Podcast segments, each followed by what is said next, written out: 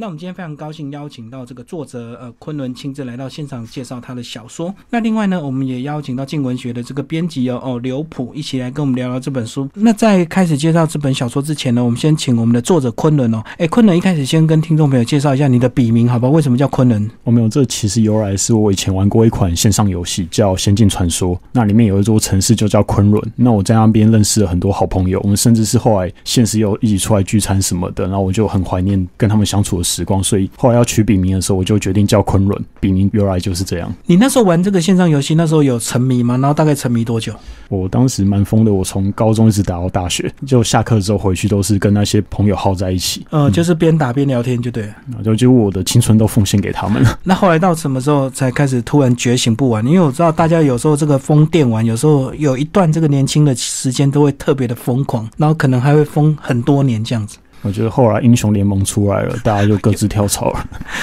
所以你没有再陷到英雄联盟吗？我没有，我不喜欢那一类的游戏。哦，从所以从此你就解脱了这样。嗯，对。不过我们彼此还是有保持联络，就定期还是会约出来聚餐什么的。然后后来像大家后来有些变成社会人士啦，然后像我们现在都其实从学生时代一直到出社会，都还是有保持联络这样。那你这样子会不会后悔当初沉迷于这个线上游戏？就其实不会，它是一种很舒压的方式，其实真认识很多好朋友，就可以互相诉苦、吐苦水什么的，我觉得很棒。可是这么多年，你要是不打那个，你可以看更多书诶，可以看几千本书了。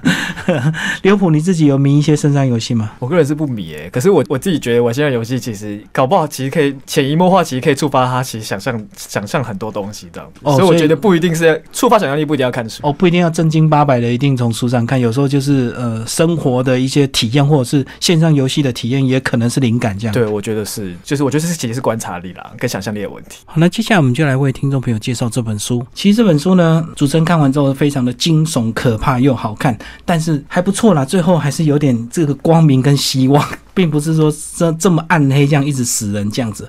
呃，一开始昆仑先跟我们介绍你的文学创作，大概从什么时候开始，好不好？就我正式开始写的时候，其实是在那个服役那段时间。嗯，因为当时我是服消防役的，那我都是趁那个就没有值班的时候的空档在写的。服消防役的时候，然后那时候在写。可是，在消防役这个时间，应该是比较有些人会觉得比较疲倦，或者是比较心性比较不定啊。因为这个服役有时候这个大家就觉得有点烦了。那那时候你怎么还会？静下心来去进行这些创作。其实我当时大部分时间都是趁那个半夜时候就熬夜不睡觉，因为当时就半夜的话，那个救护会比较少一点，那空档时间会比较多，就是用意志力跟他拼过去，这样就牺牲自己的睡眠时间。然后你这本小说是也是你的第一本小说，是叫跟杀人魔有关的。那你过去对这个恐怖跟这个杀人这种有特别的偏好吗？这个不管是以前会看过这个相关的小说，或者是相关的电影这样。因为我本身可能比较算是那个好奇宝宝，所以其实各类的题材我都有接触，就不管是杀人魔也好，或是各类各式各样的，我都会去看一点看一点。然后最后会写这本小说的缘起，是因为我想说，就大家可能看过那种恐怖片嘛，是不是那种现场都搞血淋淋的、很脏乱，为然后我就想说，为什么他们都不会想说好好清理干净？所以变成这个这本小说创作缘起，就教杀人魔要怎么清洁现场这样。哦，这个每次杀完了之后，这个血就会乱喷。然后就会赶快跑掉，然后你就想说，为什么不把现场清清理干净？而且清理干净显现的比较专业，对不对？那另外呢，也比较不会被逮到，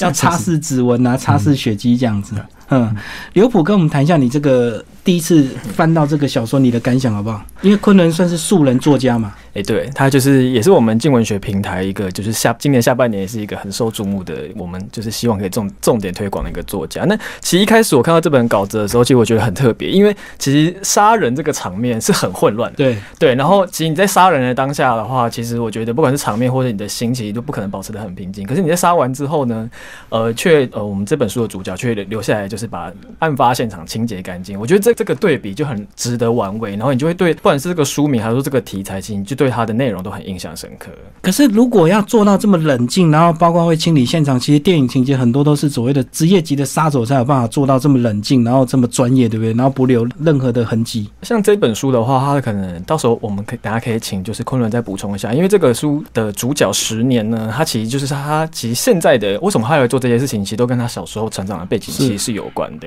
那我们请昆仑再补充一下。昆仑先帮我补充一下，你的童年跟你现在有没有影响？因为我知道有时候我们现在的作为。跟童年都有影响，就童年跟自己长大成的那种性格一定是息息相关的。是那呃，其实我有点担心会剧透，就泄露剧情这样。反正就是主角他本身是一个有洁癖的人。然后他是童年某一段不幸的遭遇养成他有洁癖的这个习惯，也就后来连带影响说他会有就是去拜访杀人魔的时候，还要帮他们清理现场，然后顺便有点现场指导这种感觉。是是是，所以这有点这个黑暗对抗啊，这个杀人魔去对付杀人魔这样子啊。对，没错。嗯，那这个其实我看完这本，我我的感想是，这个虽然这个这样的一个题材其实过去也蛮普遍的，这个常常看到相关的，可是我觉得你在这个剧情的设计上还蛮有一个紧凑性跟一个那个连贯性，甚至呢，这个线索可能是现在发生的，又在十年前埋伏下去的。我觉得你以你这样第一次这样写作，算是蛮厉害的。这个一定要有一定的功力才有办法编出这样的一个剧情啊。就是可能是因为我过去可能看的东西还有我看的电影够多，所以我其实在构思剧情的时候都会反复思考说这样流不流畅，然后他们之间的转折跟衔接合不合理。这样，其实我真正花最多时间反而是动笔前的构思，先构思前面动笔就很快这样子。嗯，那刘普，你真的看到你你整本看完之后，你的感想呢？跟你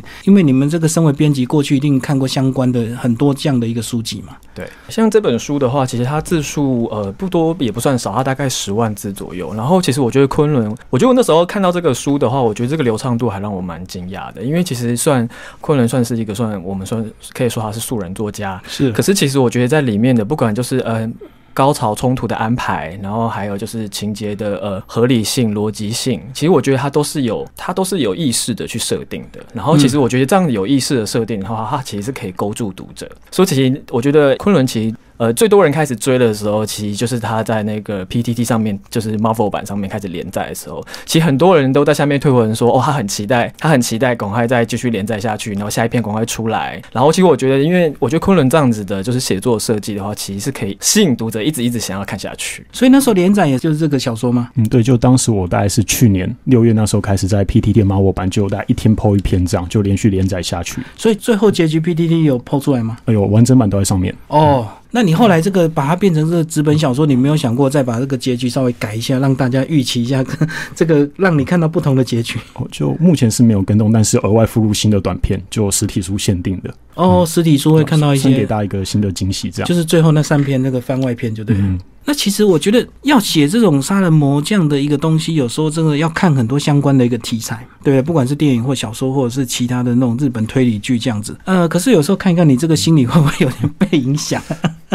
因为有时候我觉得写作太投入，我真的有时候这个走到哪就会想那个情节，甚至有些杀人的一些新闻，你反而会特别关注，对不对？会不会变成这样子？嗯，就其实我写的时候很明确知道，说我这一切全部都是虚构的，就其实是没有人真实受到伤害，所以我可以很放心，然后我没有负担的去写。那当然现实中会有很多悲剧，看我会很难过。是，那我就希望就不要再发生了，就尽量是虚构这样。其实我看完你这本之后，这个你自己有没有打算再写续集？因为我觉得最后还是有有一些可以再发展的事情嘛，对不对？其实它目前的话是三部，三个故事算一个系列的。那它再有第二部，会从里面的一个角色延伸出来的故事。嗯，它有。总共三部的这样一个系列。所以你从一开始就打算写了三部，还是这个呃这本出来之后有受到一些回响之后，自己在想一直把它延伸写下去？其实当时原本是想说就写这一部而已，只是后面就完结之后，就读者反应很好，然后就继续写下去，写下去，就从里面角色想办法把故事延伸，然后让它完整这样。好，那其实这个杀人魔呢，这个里面还是有一个呃个脉络可循啊。那其实是从最早延伸的这个哦，他们崇拜一个组织叫做开膛手杰克，然后成立一个这样的一个组织。这个开膛手杰克其实这样的一个电影题材。一直在翻拍，对不对？嗯，对。我就当初会有这这样设计，是想要确立一个明确的反派，然后要他让他们有一个很明确的那种象征性。然后后来我就找很多就历史著名的杀人魔，那我觉得是开膛手杰克。最让大家耳熟能详，这样，而且它有一个很明确，就是它会开膛，这是一个很很显眼的特征，所以决定有创立一个组织叫杰克会，然后作为这个故事的反派。所以这个杰克会就是大家都是崇拜这个开膛手杰克。好，那其实呢，这本书呢，在昆仑自己的粉砖呢，也有你自己设计一个小短片，对不对？那小短片至少可以透露一下，让大家知道这个小短片呢，就是一个卖披萨的外送员这样。那个 那个小短片的话，是我们就是因为这本书的推广，我们有做一个 B，我们有做一个呃书籍的宣传影片，这样是是对。那大家可以有兴趣的话，可以去昆仑的粉丝页上面看。那其实这个小短片的话的话，它没有破梗，可是它其实我觉得它有把那整个脉络背景其实讲的还蛮清楚的，可以我觉得还蛮引起读者的兴趣的。好，那至少昆仑把我们的短片介绍一下。我觉得他是在讲那个就剧情一开始就有一个很倒霉的上班族，那很不幸的被杰克会的成员给绑架了，是，然后就在他受困的时候。候呢，那个就是杰克会的成员，他也是人嘛，所以他有叫披萨外送。当时刚好台风天这样，然后他去领披萨的时候呢，就很不幸被。埋伏了，对，然后就是这时候就是我们主角登场了。那他一进门呢，就是开始叮咛说：“你这边应该要怎么打扫？就你环境要整理好，不然会对受害者很失礼。”这样让受害者来到一个这么脏乱的环境，对他很不尊重，这样子。嗯，对，没错。那其实光是从这个小短片，这一开始就很吸引人了。而且呢，其实我觉得你高干的地方，就是你把很多这个细节都写在里面，包括掏出皱皱的五百块。为什么是皱皱的五百块？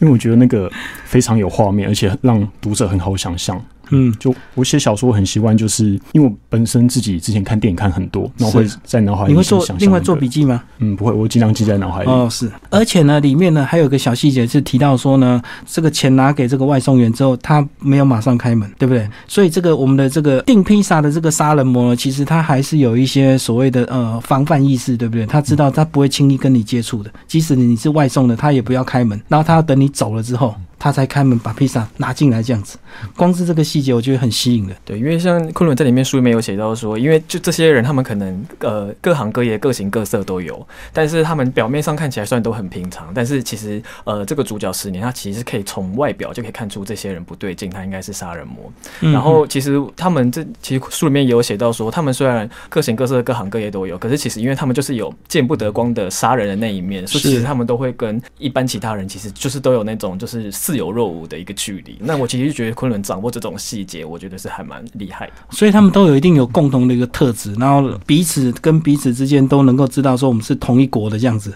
那就像是每个人他都有各自的气质嘛，其实你就呃怎么讲，就大家看就觉得说这个好像哪边怪怪的。那其实这个主角啊叫十年了，然后他的设定呢就是非常白白瘦瘦柔弱的书生型嘛，是不是这样子？然后手无缚鸡之力那种感觉。其实我们那时候我们帮他下了一个文案，就是说他是一个很神秘的猫猫系的一个杀手这样子，就是他呃神出鬼没来去无踪这样子。可是其实呃书里面的一个设定其实是还蛮迷人，就是说他虽然看起来很清秀，但是他其实呃实际上他近身搏斗起来他是不柔弱的。是是。所以说其实我觉得他就是那种外表很神秘，但是其实就是其实动作啊其实是很利落，然后其实就是打斗起来的话。我是很精彩的，所以我觉得这样子的角色设定是他有一个反差萌啦，然后其实大家应该会觉得蛮新哦。设定他的反差，那外形很柔弱，其实他很厉害，对不对？那柔弱跟这个呃苍白的脸孔反而是他的伪装，这样子让杀人魔不会去关注到他。那他为什么要对抗杀人魔？当然细节这个书要大家自己找来看，我们就不透露这样子。那其实我觉得这个书这个写到最后，我觉得很棒的地方，并不是说一味的告诉你这个呃彼此复仇啊，杀来杀去，你最后还是。隐藏着一些希望，对不对？因为这个到最后，他自己自己这个男主角自己心里也有一些改观。就最后，他其实有跟里面的一些比较算反派的人达成某种程度上的和解。因为其实十年他会从事这样猎杀行动，是因为他本身是善良的，他不希望就自己的遭遇然后重复发生在其他无辜的平民身上，所以他才会从事这种猎杀杀人魔的行动。所以他本心一直都是很善良的。好，那听众朋友听完这么多呢，一定会好奇。那个虽然我们不能破梗，可是呢听众朋友总会想说，那总好歹总要把剧情大纲稍微介绍一下吧？那是不是困难要把我们的剧情大纲稍微还是这个跟听众朋友稍微介绍一下？好，那其实这整个故事的缘起就是源自那个主角童年的一段不幸经历。那他在追杀杀人魔的时候，还同时被这一段记忆反复纠缠，一直追杀。可是有个他有个很大的缺陷，是他没办法完整没有那一天的完整记忆，所以一直有点扑朔迷离，觉得自己好像隐约有一种自己好像才是凶手 的感觉。虽然他是想要，他可能是站一个受害者角色，他其实也可能同时他也是凶手。这样，所以这样讲就是说，他被困在他童年的某一天，然后造成他后面的这些行为跟思想的一个改变，对不对？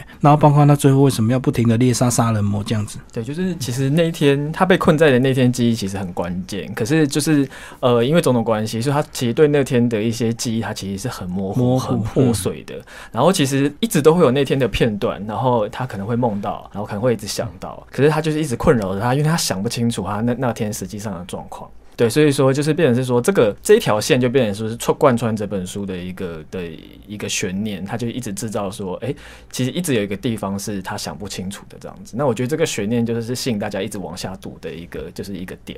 其实这也是真实现实的一个人生呢。不管你是受害者或加害者，有时候在某一个当下，你受到一定呃程度的一个震撼或者是呃惊吓之外，你那个记忆有时候可能会空窗，或者是你可能会填补一些记忆，对不对？其实有点类似那种创伤后的失忆，就他因为那一段实在是太痛苦了，他有点就本能的去遗忘掉，然后就反正就变成一个很严重的缺陷，然后之后在其实行动的时候会事后有点犹豫。好，那其实这个呃，我们在讲这些文学价值啊，这个呃小说类的一个东西，读完之后总是要带给读者一些比较呃所谓的有意义的一个内涵嘛，并不是让你这个看得很爽，然后一直杀人这样子哦。呃，刘普是不是帮我们讲一下？你你来看这本书，这个它到底有没有带给我们读者哪一些比较算是比较正面的，或所谓它有一些呃比较教育性的一个功能？不敢说真的很教育性啦，可是我觉得，呃，像我觉得这本书其实就是它就兼顾了一个我觉得是类型小说的娱乐性，嗯，但是其实我觉得它其实也还是有一些，呃，我觉得可以透过文本跟去跟这个时代对话的一个的一个想法这样子，因为其实我觉得，呃，里面，因为现在有很多就是比如说，呃，可能连环杀人事件或是无差别杀人事件，那就就是关于就是为什么要去杀人，然后跟生命这件事情的话，我觉得借由就是呃这样子的类型。小说的话，我觉得可以去探讨的。其实我觉得大家想象的那个价值不一定是那么单一的，其实就是会发生或是不会发生。它其实它里面牵扯到的价值观的选择，其实都是很多的。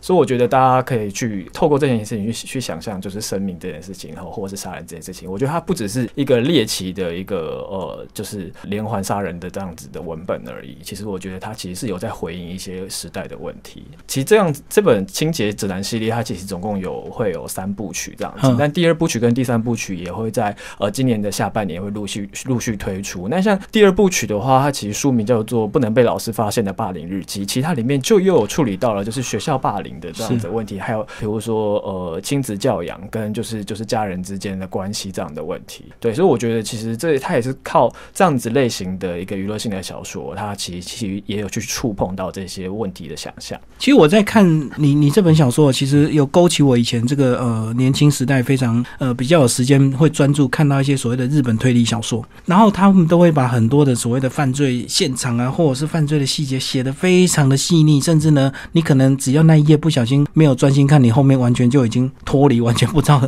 这个剧情了。那你自己个人在创作的时候，你有没有以哪一些这个呃类似这样推理小说或恐怖小说的一些作家来做一个学习的一个对象？然后自我期许未来，如果下一本或下下一本能够再把更多细节能够呈现的更细腻，这样子，就其实。在写这部作品之前，我参考很多，就是网络上可以看到那种暗杀跟虐杀的片段，就看蛮多对身心有害的。那种血淋淋的东西，这样，所以我在写的时候可以蛮逼真的。其实我在想象，如果有些这个作者写到很疯狂，是不是他还会模拟那个血到底怎么喷洒在墙壁上？他自己还在家里做实验，然后 拿番茄酱这样试验，然后才能够很细腻写出那个字眼。你自己有没有这样尝试？呃，其实我有点想去，曾经想过去菜市场买那种就猪血直接回来，然后实际模拟人想要去做清洁。我曾经有想过这样，然后这样子你才知道到底这个清洁血并不是那么容易，对不对？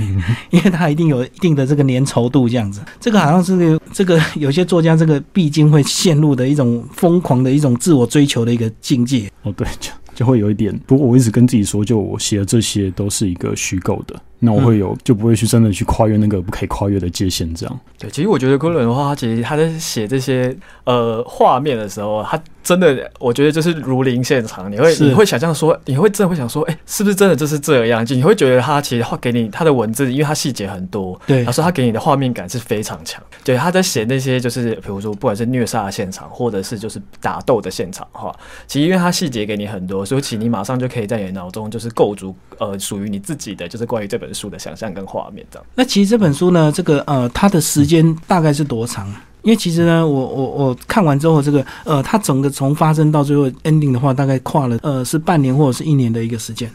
嗯，其实可能要再更短一点，大概三四个月左右。就三四个月发生的这个密集的一个事情，就对了。嗯，就以前就是各种人物开始就聚集在一起，然后把以前的新仇旧恨一次解决掉，这样。其实我觉得你这本小说还蛮适合翻拍成电影的。我如果翻拍成电影，应该蛮过瘾，而且蛮紧凑的。对，因为其实这个就是我们现在静文学呃主要的呃我们想要经营的就是一个呃一个作品一个文本的版权的经营平台。其实我们想要做事情，就是因为文本的内容很好嘛，我们不希望它只是就是只是出书而已，它也许是可以变成迷你剧集、呃连续剧、长篇的连续剧，或者是电影，可能可能是呃改编成动漫，或者是就是手机游戏，这等等，就是一个文本其实还有很多种可能。所以其实我们就觉得，像这个细节那么多，然后还要兼具娱乐性，然后呃，其实它读起来也很顺畅的话，其实就是可以被改编成就是其他的呃影视作品的，其实可能性是很高的。对，而且这个里面虽然说除了主角十年之外，另外有一些其他这个搭配的这个一起来合作的这个角色，其实他们都可以继续再发展下去哦。包括所谓我们常常看到，呃，每次有这种嗯杀人题材，一定会有所谓的一个情报贩子或情报头子去提供相关的情报。那你杀完人之后呢，最后一定还会有一个人帮你做一些收尾的一个工作。其实他们还是可以有各自的一个角色独立性去发展。我觉得其实关于这个情报贩子跟那个负责回收尸体的收购商，他们的故事会在第三部呈现出来。是对，然后第三部的名字叫《收购商遗忘的装饰记录簿》，就刚好呼应，就他们每次前来就是伪装成那种宅急便人员来回收尸体的那种样貌。好，那其实呢，这本书虽然叫做献给杀人魔的这个居家清洁指南哦，那当然这个剧情就围绕这个这个复仇啊、杀人魔这样子。但是我觉得在这个呃情节里面，隐约还是有一些爱情的成分哦。呃，那昆能帮我们介绍一下，为什么你会带入这一点爱情的成分？是要让大家看这个这本小说的时候，至少心情比较舒缓一点嘛，还有一点缓和的一个空间。就其实当时会有这样设计，是因为我们的主角十年，他是一个背负着那种很悲惨过去的一个少年。那我就想说，就创造一个角色，就可以让他有这些伤痛的地方可以被收容，这样对。所以就大家可以看到，里面有一个上班族女孩叫小军，她是我们一般人可能常见那种呃每天都被加班拖累，然后没什么生活可言那种很苦命的小子女。是是。可是她的心性非常坚强，一直相信说哦，只要我忍过这些痛苦，一定会云淡风轻，重见光明这样。所以她有一个非常坚强的心性，然后她的个性也比较平淡温柔。又很生性善良，刚好就可以跟十年达到一个互补的作用。所以这样子两个不经意的缘分，让彼此一直相遇，最后互相吸引，这样子吸引嘛，就就有一种彼此好像有一点互补性了，我觉得。那个女生个性好像比较大拉拉，比较直接，然后十年是很谨慎的，然后非常爱干净、有洁癖的这样。就小军是比较像那种邻家大姐姐，会把十年当小弟弟照顾呵护那种人。小军的话，我其实把他想象的就是台北街头，就是任何随处可以看见的 OL 这样子，对，就是小资族，然后做捷运赶着上下班，那种累得跟狗一样，很平凡，很平凡。然后但因为戏剧性的被卷入这个这起事件里面，然后其实我觉得小军，呃，我其实在网络上有观察到读者的回响，我觉得他其实大家对小军的偏好还蛮两。极的，呃，我觉得可能比较不喜欢的就是觉得他很烦啊，一直在那边叫来叫去啊，然后就是常常就讲一些有的就是没有用的话这样子。可是喜欢的话，就会觉得其实他他的这个存在，我其实觉得，呃，虽然他是很平凡的存在，可是其实对像十年这样子，他可能啊他的过去，他的童年可能充满很多创伤的。其实他的这样的存在，其实反而是一个很疗愈的、很温暖的存在。然后他其实让他看到了，譬如说他可能呃在番外篇里面，其实就有写到说，呃，他们一起去吃饭，但是他们可能带他去的餐厅。可能是，哎，可能是之前十年可能从来没有踏进去过的那种餐厅。然后，其实我觉得他也让他看到了，就是说，哎，他虽然他的呃十年的童年其实是跟一般常人是很不同的，可是他就带他看到了呃世界其的其他的的面相这样子。然后也是因为他的个性那么大啦啦，其实我觉得某种程度上，只要他在十年附近的话，其实对他对十年来讲的话，都是某种呃疗愈。那我们两个的确真的是有一种互补的一个一个化学的一个气氛在的。对啊，而且我觉得这个小军。这个角色，他无形中也填补了十年在心灵空虚这一块，对不对？好像也给他一些母爱的一个温暖，这样子。我们家十年就是一个从小就在孤儿院长大，然后就没什么受到关爱的小孩子。然后其实就一直怎么讲他是一个孤孤单单，然后就连他在猎杀杀人魔的时候，其实行动都是自己独自一人，然后是就有点像猫一样这样独来独往，然后很任性不理人的感觉。嗯，然后就像小军这样，我我设定他是台南人，因为台南人就热情，然后又好客。所以他有这个设定，然后就可以特别去很主动去关心十年。哦，你讲到这个设定，那这里面任何一个角色跟你这个周遭的朋友有关系吗？有没有哪一个是跟自己的朋友比较相像的？像小军这样的角色，是你过去接触的这个朋友吗？对，就主要是台南人这一点，因为以前就大学念书的时候，就有几个认识几个台南人，就个性真的很好，然后就有一个非常好的印象。嗯，所以就把这个后来把这设定加在小军身上。最后，刘普帮我们分享一下这个呃，当初一开始在电脑有在网络上有一篇一篇抛出来，那那时候一篇一篇大家看到的回应，其实那时候呃，其实他最主要最多人开始追他的这个小说是连载的时候，其实是在 PTT 的 Marvel 版上面。然后其实因为 Marvel 版其实就是 PTT 上面就大家都推文嘛，然后其实他这这篇有一个特色是，他每一篇连载他的他的推文都是被推爆的这样子。对，然后他被推爆，然后甚至还有一度就是在整个版上就是引起一阵风潮，然后他的那。那个进版的版标，其实就改成这个小说的的的的小说名这样子。是，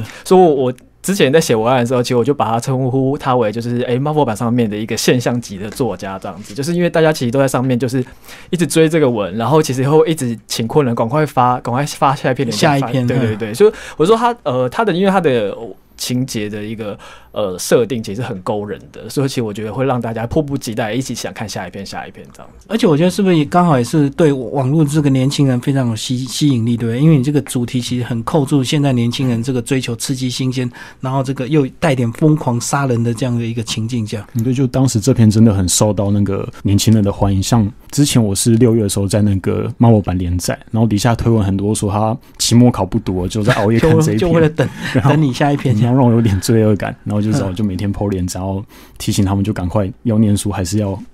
要学期要过这样。像我们的观察是觉得，像他的呃读者的话，大概是可能十五到三十岁，是这这中间的读者。我们从我们平台的流量上来看，还有我自己个人观察。昆仑 的粉丝页的留言的人来看，可可是我觉得比较令人惊讶一点是，其实女性蛮多的，女性其实还比男性多，这个很让人家讶异，因为一般的我们都以为女性很爱看爱情小说或者是什么都会小说这样。对，而且像我们这个可能是比较悬疑惊悚，然后可能又带点血腥的，原本其实预设可能不一定主要读者可能是女性，但是其实就我们从平台上的后台资料来看的话，其实读者的话是年轻的女性，其实是占大多数。嗯嗯嗯，其实昆仑，你后来在写这个小说有没有？有时候我我。发现这个作家如果写下去之后，呃，他可能会越写越疯狂，这个杀人可能越写越耸动，或者是这个越杀越多人。那你怎么去拿捏这个呃你自己的尺寸？还是说你从一开始你就设定说呃很清楚你到底要写到什么程度？因为有时候呃这个作家会因为读者的回应而改变本来的初衷，对不对？因为既然你爱看，我就给你写的越越血腥啊，越越杀更多人这样子。就关于这个的话，其实我自己都有一直有一个尺度在，就算你们看故事的时候，可以从细节想象。到那个虐杀场景，可是可能不会觉得那么恶心反胃，这都是我在拿捏的，因为我觉得怕太极端会吓跑很多人，而且就虐杀这一块，并不是我故事最主要想表达的，所以并不会因为这个读者的回应很热烈，你就把虐杀的这个情境写得越仔细这样子。我会从其他地方，呃，就会从其他情节就虐回来，就不一定会是凶杀，可能是主角跟主角之间的那种爱恨纠葛，然后让读者看得非常纠葛难受，这样会从这边这边玩回来。困难，你有预期你这本书这个得到这么大的回应吗？其实超乎想象。当时我当时贴出来的时候，没想到就第一篇就直接被推爆，然后再连续每篇都爆，然后还有上 PTT 的热门文章，这是我当时完全意想不到的。虽然曾经想过可能会有好评这样。好，那既然有好评，一定也有一些负评。那大家有时候会比会比较批评，或者是比较想要去说，哎，你结局怎么这样写，或者是哪样的？有没有哪一些人对你哪些情节比较有意见呢？其实最多抱怨就是对那个女主角小军啊，就觉得她很吵很笨这样，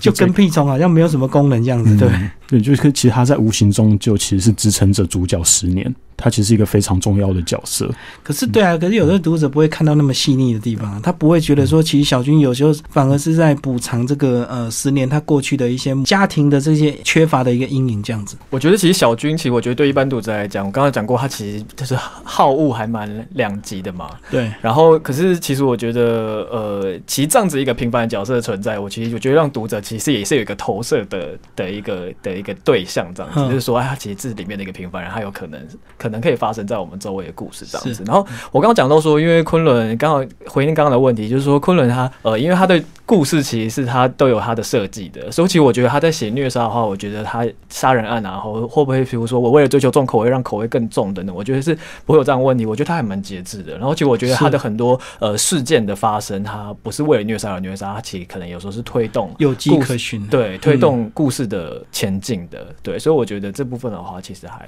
小军是美女吗？因为其实你。并 并没有透露 对她外在并没有太多的一个形容，但是你设定她是一个女很漂亮的一个 OL 嘛？呃，没有，她的长相就是路人以上，然后就很耐看这样，呃，就不算特别漂亮，就邻家女孩那种耐看型的，对，就那种让人很放心的邻家大姐姐。可是你那时候那时候为什么没有把它写的很漂亮，然后去吸引这个十年，甚至去影响十年的一些改变？因为有时候如果哪一天翻拍电影，我相信电影公司也是会找一个很漂亮的女孩子来演。有我们推这个我们的业务去推这个故事的话，其实还是有设定比较漂亮的女女明星来演。不过因为其实就文本来说的话，其实有另外一个女性角色，她就是颜值担当，就是一个天女下凡型的长相的一个颜值担当了。所以其实在这本书里面的话，比较形容外貌的话，就是另外一个女另外一个女主角。对，嗯嗯嗯。那小军就是邻家女孩这样子，她就是邻家女孩的类型。讲一下书名好不好？为什么书名你要叫这么长？献给杀人魔的居家清洁指南。居家清洁指南就是呼应到说主角到现场，然后指导他们如何打扫这样。然后因为像很多里面故事很多杀人魔，他们是以自己的居家环境就在自家犯案，所以就变成一种居家清洁。所以杀人魔通常他们家一定都很乱，对不对？然后一定杀的乱七八糟，然后 一定有很多这个呃生活步调也会比较混乱这样子。然后可能就是就心不在环境整洁上面，他会想可能要去什么绑架别人，然后虐杀别人，这样就在环境会比较疏忽一点。我在想，说你写到最后，被这个写下去，如果戏剧一直写下去，这个呃，这个十年可能也遇到高端的杀人魔，也是个很很绅士的杀人魔，然后很有品味的杀人魔这样子，然后两个都是有洁癖，这样互相 PK。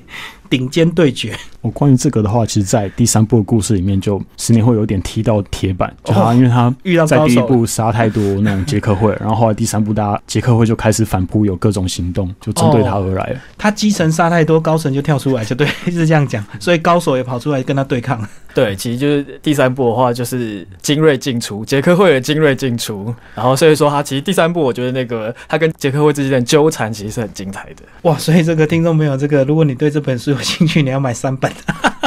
而且还好还好是下半年很快了，就第二、第三就连续出了嘛，就没有再间隔。呃，中间还是有间隔，对，就是可是就是都在下半年就陆续推出这样子，在第三、第四季这样。哇，现在昆仑实在太让人家惊艳了。第一个所谓的这个素人作家，然后呃能写这样一开始就挑战这样的题材是难度很高，对不对？要不然其实有时候这个我们都知道，作家有时候一开始如果你不知道写什么，就从自己的生活经验开始写是最简单的嘛。那像你现在呃，比如说你是上班族，你就写一些上班族的苦闷啊。那你服役过这个消防替代，你可能就写一些消防的一些辛酸啊。那你为什么一开始就挑战这么高的一个难度啊？这个完全是已经感觉是很有经验的作家才会写的一个题材，对不对？而且写不好的话，又又被人家骂的要死。这个的话，主要是我想说，这个有比较多可以天马行空发挥的空间。因为平常我觉得现实生活有时候太无聊一点，我们可能想就是上班下班，然后回家，然后就洗澡睡觉，这样很很空虚。然后我想在像我这个故事是用整个那个现实世界为底，然后加入一些各种奇怪杀人魔幻想这样。而且就是以台北为这个主要的场景，对不对？对，主要是发生在台北。然后我还会写到很多什么捷运站地名啊，或是著名的地标什么的地标。对啊，所以这样看就让感觉很真实啊，就会真的有点恐惧感了。下次如果他在捷运哪一站看看到你这本情节，他吓得要死。刚好就是这个这个站名。对，因为很多其实很多写类型，比如说写推理或是写呃惊悚的台湾的华文作家，他其实在设定背景的时候，其实都会把它设定可能是架空的，或者是一个，或是他以可能移植一个国外的什么地点，其实看起来会有有时候会有点觉得对很假很有隔阂。可是他的这个台北的设定的话，其实会让你很有认同感，因为你就会觉得说，哎，是不是就是我想的那里在发生这样子？嗯嗯，所以这也是你厉害的地方。好，最后两位都帮我们总结一下这本书好不好？呃，推荐给什么样的一个读者来看？其实我们会出版这本书的话，其实这跟我们静文学的出版目标其实还蛮一致的。因为其实我们一直在挖掘，就是可以就是改编成呃我们说的就是呃 IP 化，把它把它影像化的一个作品。那其实这本书的话，第一个它在我们静文学的平台上的点击率，然后还有各项的呃指标数据的话，其实都是都是非常理想的。嗯，然后第二个的话就。就是因为其实我觉得，呃，它的娱乐性很够，然后它的细节也很多。其实就是这样子的细节、情节跟人物的话，其实是非常足够支撑去让它未来有影像化的潜力的。对，所以我们就会很希望说，哎，其实会很期待看到这本书，除了可以被更多读者看到之外，也很期待说这本书它未来有就是影像化的可能机会这样子。那我会把这个故事推荐给您觉得现实太无聊，然后想要投入另一段就充满各种刺激想象的冒险里面，然后就可以在这边暂时忘却掉你那些不愉快，然后就一直跟着情节走。这样。那其实我拿到这本书的时候呢，呃，它特别的地方呢，它是用所谓的这个呃塑胶膜完全的一个密封起来。呃，那刘普帮我们介绍一下为什么你们会这样设计？因为其实要么书就是完全开放，要么就是用一般的这个膜。那你们为什么会用一个这么也是有点成本的一个呃这个来封膜这样子？这个真空袋呢，其实真的是需要一些成本，所以我们那时候其实要做的时候，其实也考量了一下。可是呃，因为这本书其实第一个，因为它其实里面就有一些梗，所以我们也不希望大家就是在书店翻一翻，可能就会知道里面到底在直接看结局。对，所以说其实我们那时候就会设定上就会希望说它可以封膜，可是我们不我们不太希望说，哎，它其实是用一般的，就是我们在书店最常看到的叫收缩膜，我们不希望用那样的形式，我们希望它是可以变成是一个设计的一部分，它可以呼应这本书，所以我们其实是要用这种真空袋的材质，然后去把它封起来。但其实大家其实目前看到的读者反应都还蛮好，就觉得哎，其实这个袋子其实很符合，就是这种真空，就是那种有点洁癖然后有点偏执的感觉的感，对，就是跟整本书的设计还有书名都很搭。然后其实还甚至有读者有说什么，他觉得这个包装很漂亮，他舍不得拆，他想要买两本，一本收藏，然后一本再拆来开来看，这样。其实那个就玩具收藏迷一样，这个买两套，一套是完全不拆，一套是拆开来玩的。所 以你们这本书也有这样，因为你们一拆之后就回不去。对，所以我们其实有点小心思，因为我们等于这个包装对，就是拆开它就是已经没办法，就是回到原状的这样。就而且这个包装还有一个优点是它可以重复使用，所以其实你可以省略书套，就看完之后再把书放回去封套里面就好了。这样也呼应这个主角的洁癖啊，对不对？这个书不要那个，因为书如果乱丢的话还是会脏啊，然后就放回袋子里。那其实我到现在看到这个袋子上还有一些推荐人哦，哎，帮我们讲一下推荐人的一些呃回应好不好？呃，像我们这次呢，我们有一个香港的推理作家，他他其实是呃，这个在华文的推理的话，他其实是有输出版权到国外翻译成其他就是我其他各国的文字的。他其实他就是香港的推理作家陈浩基先生，其实是有帮这本书呃做一个专序的推荐。那其实，在我们给他这本书，请他帮我们看稿子推荐之前呢，他其实他就有在那个 PT 上面看过这个，对他其实就有关注过这这篇小说，然后其实也对这篇小说印象还蛮深刻的。所以我其实觉得这个原本就还蛮，其实还蛮奇妙的，对。然后呃，像呃，因为其实像里面，我们其实像里面其实有讲到很多，就是主角他的一个心理的问，就是心理方面的问题。所以其实我们也找到了一个呃心理师周木之小姐，她其实也是哦，她的那个著作其实大家情绪勒索，对。所以说就是呃，我们其实也觉得找这样子的的作家的话来来推荐的话，其实是很适合。呃，对啊，其实这个十年的会有这样的行为跟举止，一定跟他的精神经理状态是有关联的，所以你有请到心理师来帮忙推荐这样。好，今天非常谢谢我们的昆仑以及静文学的编辑呃刘普，那也期待这个下半年赶快第二部、第三部赶快出来。那如果回想好的话，相信应该还有第四部、第五部，对不对？因 为每个故事都可以变成这个大戏这样子。好，谢谢两位。